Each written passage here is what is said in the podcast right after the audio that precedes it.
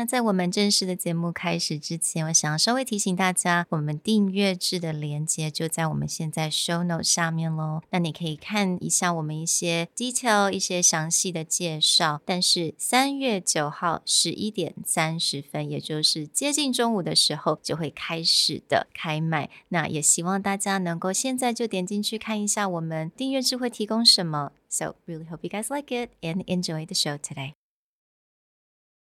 很久之前，我们做了一个单元，专门在教大家如何应对这些不礼貌的客人。但这这一年，陆陆续续有很多学生跟听众问我们，该如何应对这些失控的客户，尤其是在开会的时候。那今天就让我们来分享几个技巧。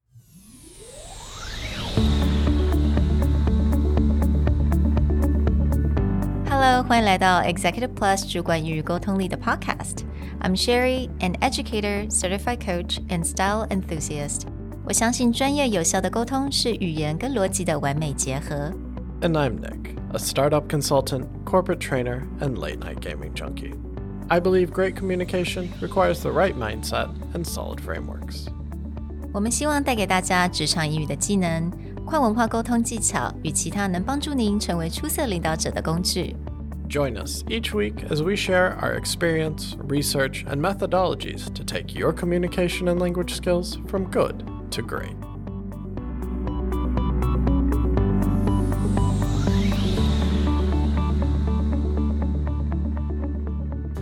Hey, everybody. Welcome back to the Executive Plus podcast. Now, today's episode, we want to cover something that almost started our podcast. It's a topic that we lightly touched upon back in episode 8 and shared our personal experiences. But it's that idea of how do you deal with a customer who goes full emotional on you? And while we support being emotional, being true to how you feel, we're talking about negative emotion, potentially yelling or being verbally abusive to you. Mm. 我们在第八集的时候 做了一个单元，也就是要怎么样去面对这种傲客。就是如果你是在做 retail 的，那你在店里面，你一定会碰到像这样的人。所以那集讲完之后呢，我就发现我陆陆续续去教学的时候，或者是有些听众就会开始问：那如果他在公司开会的时候，有的时候你在做一些 negotiation，或者是在讨论一些 contract 的东西嘛？有可能就会碰到这些问题。那如果对方他真的开始无理取闹，或者他非常的失控，你该怎么样来去回应他 ？Before we get into the steps, mm. we just want to clarify is that this episode is not just about what to say, mm. but it's actually the thought process of mm. what to think and how to move forward to get a more positive result. 没错，那当然我们在讲沟通的时候，有很多是心态跟一些逻辑。那尤其是在这种失控的这种场面的时候，尤其是面对对方很失控的时候， 这个是我们心态也很重要的。但是我们所教的这一些，不只是语言，而是 how you want to face the situation，而且你们共同的这个目标是什么？当我们共同目标都很希望是有个很正面的，可能你们正式的完成了。这个 project or 还正式的 negotiate 了这个 contract, right? So again, like it's for the positive results. It's really not just about what you say, it's really about how you want to face the situation. So, throughout this episode, we've actually looked at quite a bit of research. Some of those research will be mm. in the show notes. We've tried to simplify it down to a few key ideas. Mm. Now, the first idea is to acknowledge the other side's feelings easier said than done. Yeah. Most of the time, when someone starts getting angry, mm. abuse you, we go into defensive mode, we build the wall. Even for myself, I have sometimes like a scorched earth policy, which mm. is if I know that I have all the facts to be right, and then someone just starts going off or going nuts, my first thing is just to start pulling out things and be like, oh, we're going to do this. yeah, but I think that's everyone's kind of immediate reaction, right? Okay, you want to fight? Let's yeah. let's fight. Like gloves um, on. Yeah. 那当然，我们在公司的时候一定要，我们希望有 positive result, right? That was our goal. So acknowledging someone's feeling，也就是同理人家的这种感受。So 我们的句子其实很简单。 for example, oh, I understand the situation is so frustrating for you. I know this is a very sensitive subject and that you're worried about your business or you're worried about your contract. Then I understand that this must cause you a lot of stress. And this technique comes a lot from coaching, from mm. facilitation. We've talked a lot about Chris Voss on this Yeah. show. Mm. He talks about this a lot, like mm. labeling. That if you hear a lot of feelings and you give it a label, mm-hmm. for example, I understand this is frustrating for you, mm. or I understand this is causing you stress and concern, this creates two situations. One is that the person feels heard. Mm. A lot of the time, the reason that people get angry or frustrated is because they don't feel heard. Mm. But the second is it also gives a chance to clarify. Maybe they're not frustrated. Maybe they're angry. Maybe they're not actually angry. They're just frustrated. So by labeling these things, it gives them an option to be clear about how they feel. So speaking of being clear，那这个时候我们也可以来做一个叫做 active listening。那 active listening 到底是什么呢？For example, asking question for clarification, right？这个时候我们就可以问一些 WH question，然后去请求对方再来解释一下。 So Nick mentioned Chris Voss. We talked about him so many times on our podcast, and he talked about this a lot as the calibrated question, 也就是我们的 what the WH question.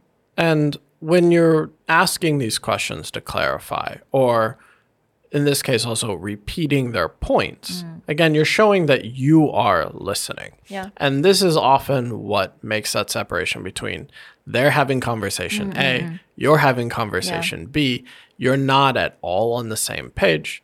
So you could argue all day and no mm-hmm. one will move because your framing or your thought process is that A is A is important. Their thought process is B is important. So when you go into active listening, it's actually finding that. And when you repeat their points, you show it's like, I understand where you're coming from. Mm. Then you have an opportunity to shift maybe the frame or the conversation to what you think needs to be done. Yeah. And that gets into step three of finding common ground. Yeah. So I just wanted to give a little bit of example about repeating their points. Now, repeating their points, 我们也可以把这个叫做 mirroring, right? Chris Voss had that term. For example, 如果今天你的客户在说，You know, I think the price is just too high，那我们要 repeat 的是什么？你可以就说 The price is too high. That's it. 你就是 repeat 他这一句。那这个人听到了之后，他就会开始去解释他所谓的 price is too high 是什么意思。他可能说，you know, I'm going through this. We have a really tight budget, and um, my boss is not going to agree with this. And you can say tight budget. Again，他就会开始去解释什么意思，他的这个 tight budget 是什么意思。 So I think this is where the repeating what their point is, it really comes very useful. Right. And this is about getting them to output more information, but without sounding like you're investigating mm. someone. A lot of times, if you don't use a mirroring technique and you maybe just go straight for Yeah. why, be like, why, why is that too high? Why do you think? Then it gets defensive. Mm-hmm. But by using the mirroring technique and be like, oh, it's too high, mm then they will s- not feel like they're being investigated or that you're questioning their motives. Maybe they will just start explaining and you can start moving forward. Now, the next thing that we suggest is to find that common ground. 那么刚刚在最前面 disclaimer 有讲到，我们当然在公司工作，一定都很希望有个很 positive result，可能是这个 project 要很 完成的落幕啊，或者是你真的要非常成功的，嗯，把这个 contract 谈好。那这些就是我们所谓的 common ground，like common goal，I would say，yeah。 So your common ground is partially created by what you want to accomplish and what they want to accomplish, but also back to that first piece of acknowledging their feelings is you may say something, I think we can agree the result from this project did not go as expected. I know we're both eager to find a mutually beneficial solution. If we both want to get the best result, I think we need to rethink the plan together. or you know i know that we both really want to resolve this as soon as possible 也就是我觉得这个步骤有点是 realign 大家的一个 goal 是什么因为这个时候大家可以变得很 emotional emotional 的时候你的 direction 就会完完全全就不一样了 it's everywhere but if you're finding that common ground, common goal, you're pulling things together. And this is another good place mm-hmm. to show your active listening or that you heard what the other side said and reframe a conversation back to a common ground. So you can say, like earlier, I heard that this is really important to you. The mm-hmm. schedule and making sure we're done in Yeah. three months is really important to you. Mm. But I think that the quality of our work will be mm-hmm. affected if we speed it up. Mm. How do we find somewhere that fits both schedule and quality? Mm. So again, is if your framing or your concerning point was different, like maybe they think price was important, but you think schedule is important, or it's about speed versus quality.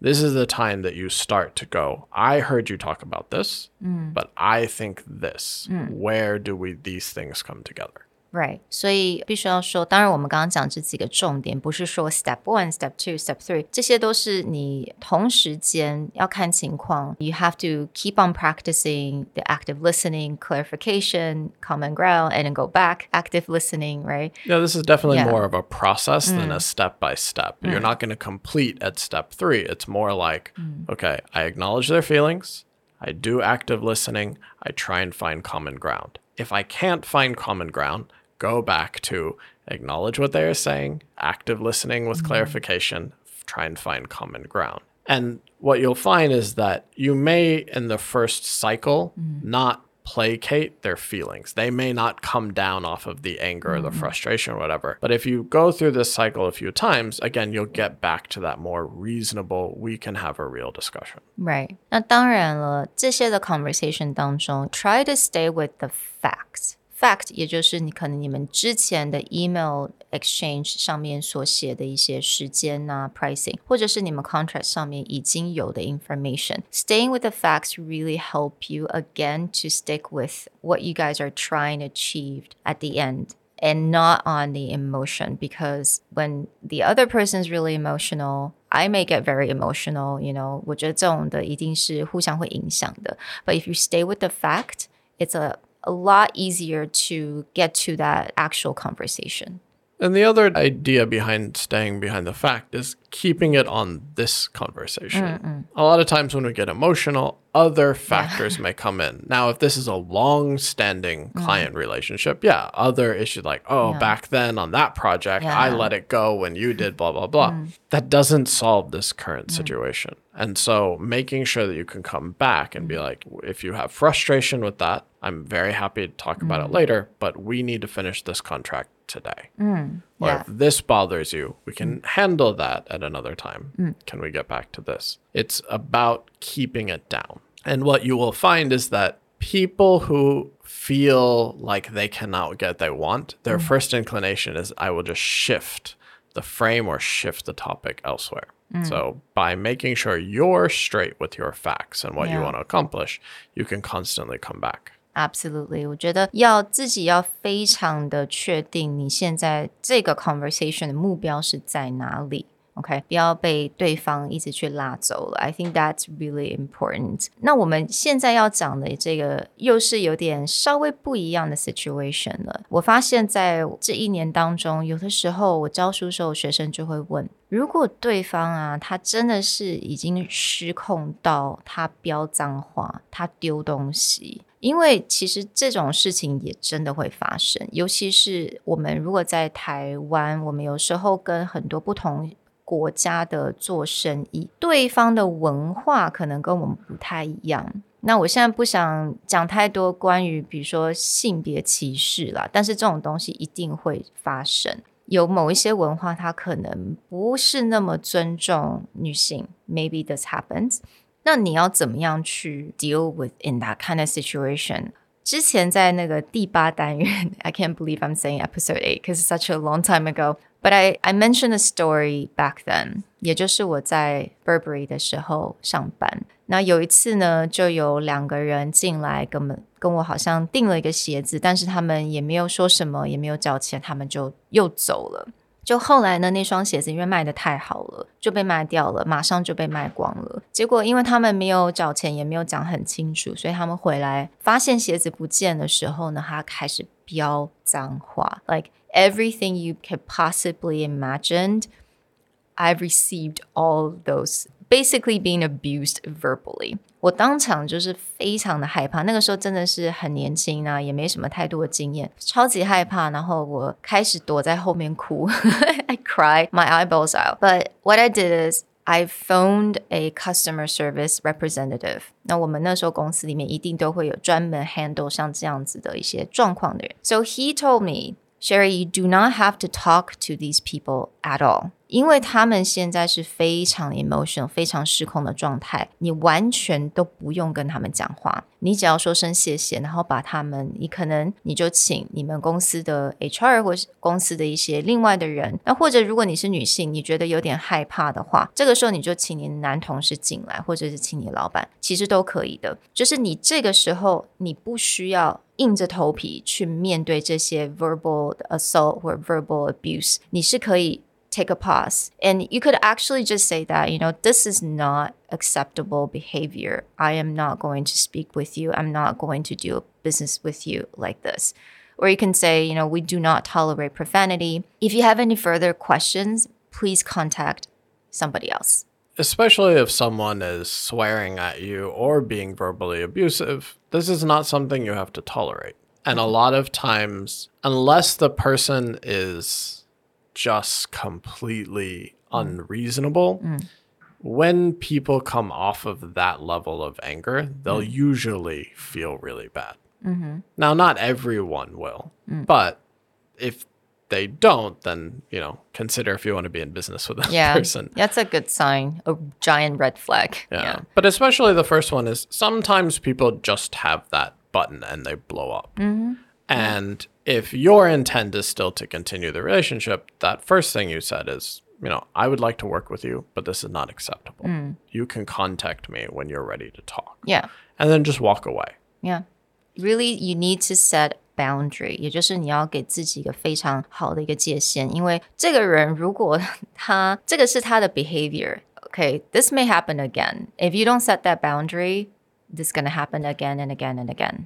Right. And this is where it gets into if you start saying yelling back, yeah. using profanities back, they will now think that this mm. is an acceptable way to do it because you did mm. it back to me. Mm. So this is now equal ground. It's very hard to do, but the most important thing to do is just set that boundary right yeah. there. -hmm. Like, no, this is not how we do business. Mm. You want to talk? We can talk later. Yeah.